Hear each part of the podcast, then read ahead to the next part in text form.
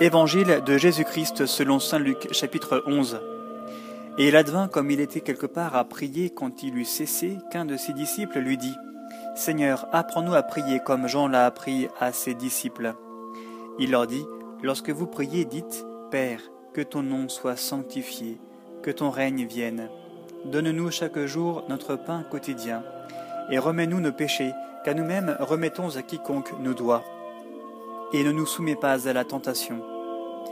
Il leur dit encore, Si l'un de vous, ayant un ami, s'en va trouver, s'en va le trouver au milieu de la nuit pour lui dire, Mon ami, prête-moi trois pains, parce qu'un de mes amis m'est arrivé de voyage et je n'ai rien à lui servir, et que de l'intérieur l'autre réponde, Ne me cause pas de tracas, maintenant la porte est fermée, et mes enfants et moi sommes au lit, je ne puis me lever pour t'en donner.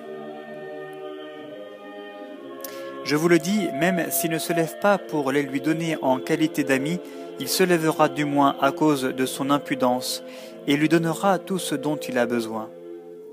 Et moi, je vous dis, demandez et l'on vous donnera, cherchez et vous trouverez, frappez et l'on vous ouvrira.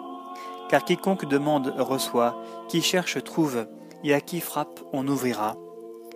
Quel est d'entre vous le Père auquel son Fils demandera un poisson, et à qui, à la place du poisson, lui remettra un serpent Ou encore, s'il demande un œuf, lui remettra-t-il un scorpion Si donc vous qui êtes mauvais, vous savez donner de bonnes choses à vos enfants, combien plus le Père du ciel donnera-t-il l'Esprit Saint à ceux qui l'en prient?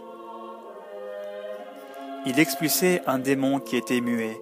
Or il advint que le démon étant sorti, le muet parla, et les foules furent dans l'admiration. Mais certains d'entre eux dirent C'est par Béelzéboul, le prince des démons, qu'il expulse les démons. D'autres, pour le mettre à l'épreuve, réclamaient de lui un signe venant du ciel. Mais lui, connaissant leurs pensées, leur dit Tout royaume divisé contre lui-même est dévasté, et maison sur maison s'écroule. Si donc Satan s'est lui aussi divisé contre lui-même, comment son royaume se maintiendra-t-il? Puisque vous dites que c'est par Béelzéboul que j'expulse les démons. Mais si moi, c'est par Béelzéboul que j'expulse les démons, vos fils, par qui les expulsent-ils? Aussi seront-ils eux-mêmes vos juges. Mais si c'est par le doigt de Dieu que j'expulse les démons, c'est donc que le royaume de Dieu est arrivé jusqu'à vous. Lorsqu'un homme fort et bien armé garde son palais, ses biens sont en sûreté. Mais qu'un plus fort que lui survienne et le batte, il lui enlève l'armure en laquelle il se confiait, et il distribue ses dépouilles. Qui n'est pas avec moi est contre moi, et qui n'amasse pas avec moi dissipe. Lorsque l'esprit impur est sorti de l'homme, il erre par des lieux arides en quête de repos. N'en trouvant pas, il dit Je vais retourner dans ma demeure d'où je suis sorti. Étant venu, il la trouve balayée, bien en ordre. Alors il s'en va prendre sept autres esprits plus mauvais que lui, ils reviennent et y habitent. Et l'état final de cet homme devient pire que le premier. Or, il advint, comme il parlait ainsi, qu'une femme éleva la voix du milieu de la foule et lui dit Heureuses les entrailles qui t'ont porté et les seins que tu as sucés. Mais il dit Heureux plutôt ceux qui écoutent la parole de Dieu et l'observent. Comme les foules se pressaient en masse, il se mit à dire cette génération est une génération mauvaise, elle demande un signe, et de signe, il ne lui sera donné que le signe de Jonas. Car tout comme Jonas devint un signe pour les Ninivites, de même le Fils de l'homme en sera un pour cette génération. La reine du Midi se lèvera lors du jugement avec les hommes de cette génération, et elle les condamnera, car elle vint des extrémités de la terre pour écouter la sagesse de Salomon, et il y a ici plus que Salomon. Les hommes de Ninive se dresseront lors du jugement avec cette génération, et ils la condamneront, car ils se repentirent à la proclamation de Jonas, et il y a ici plus que Jonas.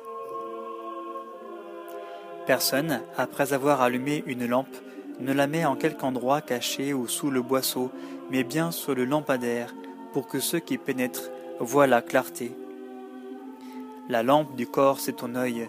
Lorsque ton œil est sain, ton corps tout entier aussi est lumineux, mais dès qu'il est malade, ton corps aussi est ténébreux. Vois donc si la lumière qui est en toi n'est pas ténèbre.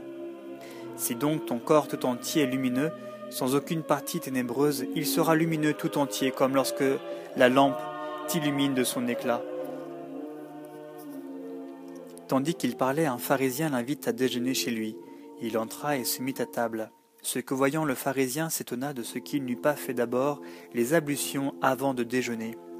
Mais le Seigneur lui dit, Vous voilà bien, vous les pharisiens, l'extérieur de la coupe et du plat, vous le purifiez, alors que votre intérieur à vous est plein de rapines et de méchanceté. Insensé, celui qui a fait l'extérieur n'a-t-il pas fait aussi l'intérieur?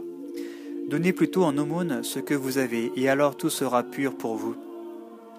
Mais malheur à vous les pharisiens qui acquittez la dîme de la menthe, de la rue et de toute plante potagère, et qui délaissez la justice et l'amour de Dieu. Il fallait pratiquer ceci sans omettre cela, Malheur à vous les pharisiens qui aimez le premier siège dans les synagogues et les salutations sur les places publiques. Malheur à vous qui êtes comme les tombeaux que rien ne signale et sur lesquels on marche sans le savoir. Prenant alors la parole, un des légistes lui dit Maître, en parlant ainsi, tu nous outrages, nous aussi. Alors il dit À vous aussi, les légistes, malheur, parce que vous chargez les gens de fardeaux impossibles à porter, et vous-même ne touchez pas à ces fardeaux d'un seul de vos doigts. Malheur à vous parce que vous bâtissez les tombeaux des prophètes, et ce sont vos pères qui les ont tués. Vous êtes donc des témoins, et vous approuvez les actes de vos pères. Eux ont tué, et vous vous bâtissez.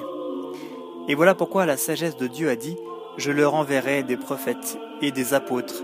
Ils en tueront et pourchasseront, afin qu'il soit demandé compte à cette génération du sang de tous les prophètes qui a été répandu depuis la fondation du monde, depuis le sang d'Abel jusqu'au sang de Zacharie qui périt entre l'autel et le temple.